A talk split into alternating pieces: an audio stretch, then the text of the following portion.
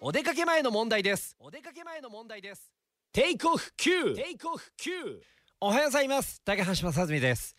今日あの電車に乗っててその向かいに座ってた女の子2人組がですねこれからテイラー・スウィフトのライブに行くんだってはしゃいでるわけですよ。でもね今回のツアーで多分2回目2回目2回目みたいなこと言ってて、え、話がもう目の前だからこう聞こえてくるわけですがああテイラー・スウィフトのライブ行くんだ。いいな羨ましいな。俺もまだ若いうちに行きたいなと思ったら、え、その子たちもまだ若いうちにさ、え、あと1回2回ぐらい行きたいよねみたいな話してるの。で今何歳だっけ？って話になってて今23私24だからからあと2年ぐらいのうちにはもう一回来たよねって言ってるの。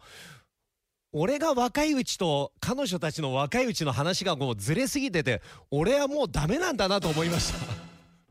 もう俺は違うんだと思いましたね